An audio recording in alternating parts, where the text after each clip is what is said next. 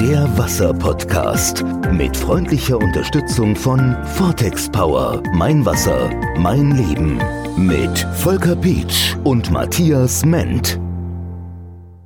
Verwirbelung versus Filter, das kann die Überschrift über diese Episode sein. Was macht Verwirbelung mit dem Wasser und wie belastet ist mein Trinkwasser überhaupt? Das ist die Frage an Matthias Ment und der versuchen wir nun nachzugehen. Beginnen wir erstmal mit der hohen Belastung von Wasser. Das mit der hohen Belastung ist eigentlich insofern ein Witz, weil interessanterweise, ich habe das letzte Woche gerade gepostet, kam bei Quarz ein oder Quarks irgendwie so heißt Quarks, ja. Quarks kam eine Sendung und da war interessanterweise sogar das Kölner Leitungswasser drin. Und das Einzige, was mit dem Kölner Leitungswasser ist, ist, dass es hart ist. Also das heißt, das hat viele Mineralien, aber das zählt in allen Punkten zu mit einem der besten Wasser. Also äh, das ist genau gegen, gegenteilig, was die Belastung angeht, von dem, was dort gesagt wird. Und das, okay. ist wie, das ist wie so ein bisschen auch diese zwei Welten, wie ich sie gerade wahrnehme. Ähm, die PR-Agenturen der Mineralwasserindustrie haben in den vergangenen Jahren einen guten Job gemacht. Die haben nämlich so ziemlich jedes Molekül, was von einem Chemiker irgendwo im Wasser gefunden worden ist, zu einer großen Story aufgeblasen, die dann über DPA schön in der ganzen Welt verbreitet worden ist. Und alle Leute glauben mittlerweile, dass ihr Wasser wahnsinnig schlecht ist. Und die Wasserwerke, die keine PR-Abteilungen haben, um irgendwo quasi Wiedergutmachung zu machen, äh, die müssen jetzt quasi mit öffentlich-rechtlichen Sendern oder so äh, irgendwo gucken, wie sie in kleinen Schritten wieder ein bisschen Reputation zurückholen fürs Leitungswasser. Weil unser Leitungswasser ist Jetzt zum Beispiel wurde dort speziell getestet, der erste Liter, den du rauslässt, der hat was mit der Leitung in deinem Haus zu tun und der hat was mit deiner Armatur zu tun und da gibt's plötzlich wieder Blei, Schwermetalle im Wasser. Aber das ist nur, da gibt es so eine Kurve, die macht so einen Peak am Anfang und dann geht die nachher runter und ist flat, weil wenn das Wasser dann mal läuft und das gestandene Wasser, das abgestandene Wasser weg ist, dann ist alles in Ordnung. Mal hier auf, auf, auf diese Anfrage, die da reingekommen ist, weiter eingehen. Da steht ja dann auch solche Punkte wie Medikamentenrückstände, Pestizidrückstände. Wie, wie sieht es denn da beim Trinkwasser aus? Also grundsätzlich ist es so, dass man zu 99,9 Prozent sagen kann, dass diese Rückstände immer weit unterhalb der Grenzwerte sind. Jetzt sind diese Grenzwerte natürlich immer in Diskussion. Sind die nun politisch, wirtschaftlich, gesundheitlich, diplomatisch irgendwo festgesetzt? Weil absolute Werte gibt's ja in dem Sinn nicht wie, wie heißt es so schön, die Menge macht das Gift. Ja, also wir nehmen über unser Wasser, über unser Leitungswasser, nehmen wir in mikroskopisch oder wie sagt man dazu, in unglaublich homöopathischer Menge, so könnte man es, glaube ich, am besten sagen. In homöopathischer Menge nehmen wir irgendwelche Stoffe auf, die allerdings in der Atemluft und in, in unserem Essen genauso mit drin sind.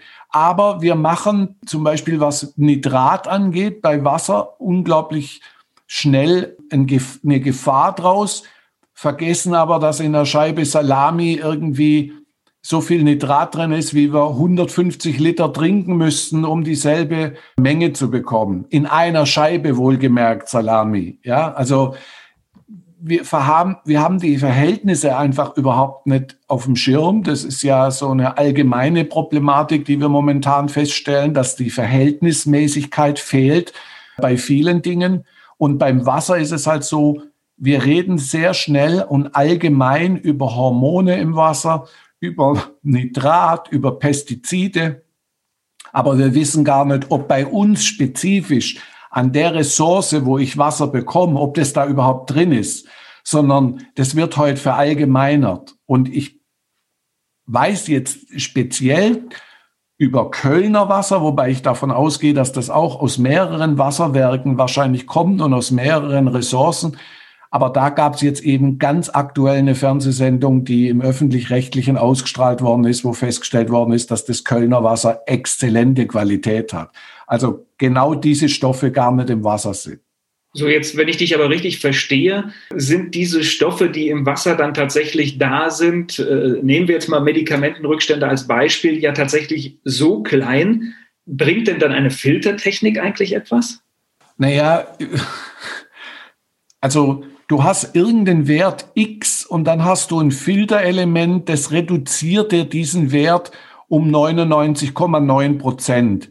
Im Prinzip verhält sich so ein bisschen wie wenn du den Abstand zur Wand halbierst. Du wirst noch einen geringeren Wert haben, aber du wirst nie quasi 100 Prozent. Also du kommst nie an der Wand an, weil du rein mathematisch einfach den Abstand immer nur halbierst.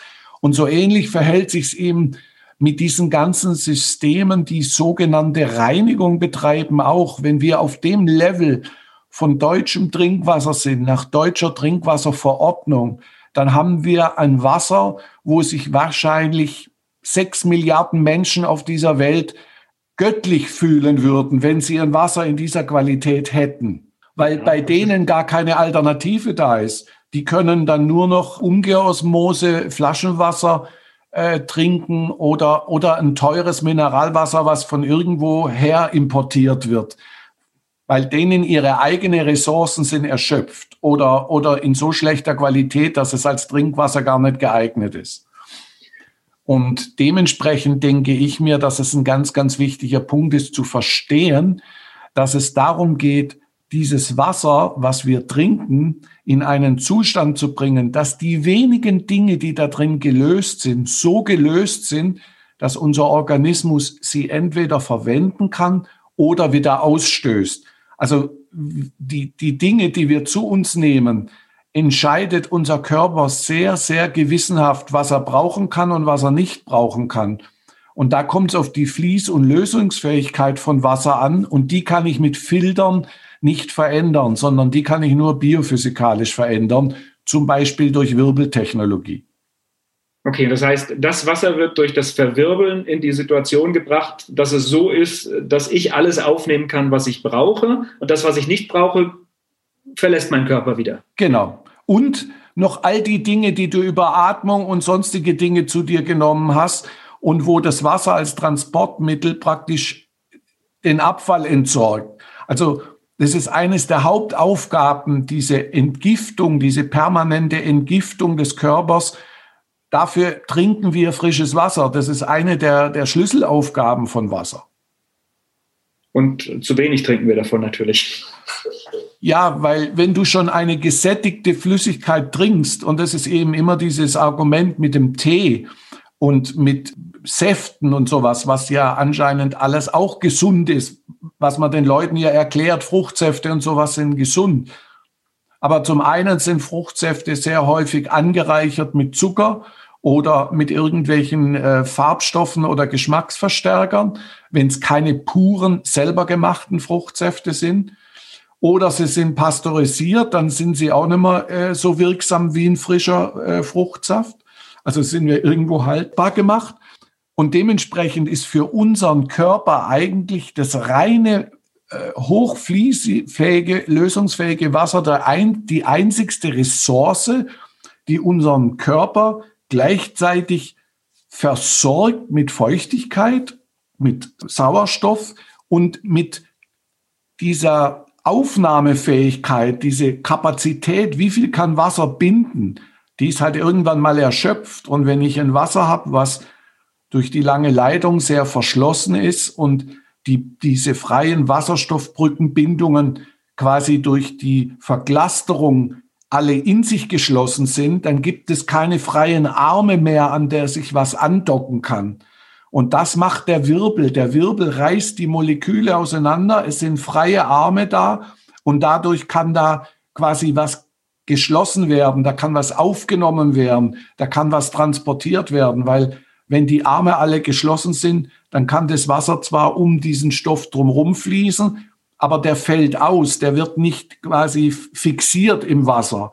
Und dementsprechend ist eben diese Lösungsfähigkeit und Fließfähigkeit ein viel entscheidenderer Faktor, wie ob da jetzt ein paar Moleküle im Wasser schon sind oder nicht. So, und ein Punkt würde ich gerne noch aus dieser Anfrage mitnehmen, weil tatsächlich das Wort Kalk kommt immer hier äh, vor in Deutschland, wenn, wenn es um Wasser geht. Äh, ist Kalk gefährlich? Was macht der Kalk? Was, was hat er für eine Bedeutung? Also grundsätzlich ist der Kalk im Volksmund auch Kesselstein genannt, etwas, was aus der Mineralisierung des Wassers kommt. Also das ist hauptsächlich Calcium und Magnesium. Jetzt kennst du vielleicht auch die eine oder andere Mineralwassermarke, die sogar damit wirbt, reich an Calcium und Magnesium im richtigen Verhältnis 2 zu 1. Das war ein Wasser, das hat unser ehemaliger Formel 1 Weltmeister Michael Schumacher beworben, kommt irgendwie, glaube ich, aus dem Taunus, ist gar nicht so weit weg von euch, ja. Das war irgendwie ein ganz besonderes Wasser. In der Mineralwasserindustrie werden diese Mineralien in Anführungszeichen teuer fürs Image verkauft. Das Gleiche ist im Leitungswasser plötzlich nur noch Kalk. Und Kalk ist was, was uns stört als Oberflächenablagerungen auf, auf Spülbecken oder Cerankochfelder oder an der Duschabtrennung. Überall da stört uns Kalk. Und natürlich stört uns Kalk auch, weil die Wasserhähne vorne irgendwann zugehen und der Strahl ganz komisch rauskommt. Überall dort stört uns Kalk. Aber wenn ich den Kalk im Wasser richtig löse, dann braucht diese Mineralien eigentlich, dass das Wasser leitfähig bleibt, weil ein Wasser ohne Mineralien ist nicht mehr elektrisch leitfähig. Und in unserem Körper wäre das fatal, wenn unser System keine elektromagnetischen Impulse mehr aussenden könnte. Könnten wir nicht mehr denken, könnten wir keinen Muskel mehr ansteuern, wir wären sozusagen bewegungslos erstarrt. Diese elektromagnetischen Impulse machen das Leben überhaupt erst aus, weil chemisch sind wir sonst einfach tot. Das heißt, wir haben den Kalk letztendlich nur, weil wir ihn negativ durch auch mit kaputten Rohren oder mit verstopften Rohren verbinden. Deswegen ist er negativ, aber an sich sollten wir froh sein, dass er da ist. Ne? Absolut, absolut. Also die Zusammensetzung von Mineralien machen auch den Charakter eines Wassers aus. Also ein Wasser, was keine Mineralien hat, schmeckt relativ flach und relativ langweilig und relativ tot. Deswegen werden bei bestimmten Tafelwasser sogar Mineralien angereichert, damit das Wasser einen charakteristischen Geschmack bekommt. Weitere Fragen zum Thema Wasser behandeln wir gerne hier im Wasser-Podcast. Einfach in die Shownotes gehen, entsprechend Kontakt aufnehmen und die Frage senden und dann ist das Thema einer der nächsten Ausgaben. Der Wasser-Podcast mit freundlicher Unterstützung von Vortex Power. Mein Wasser, mein Leben. Mit Volker Pietsch und Matthias Ment.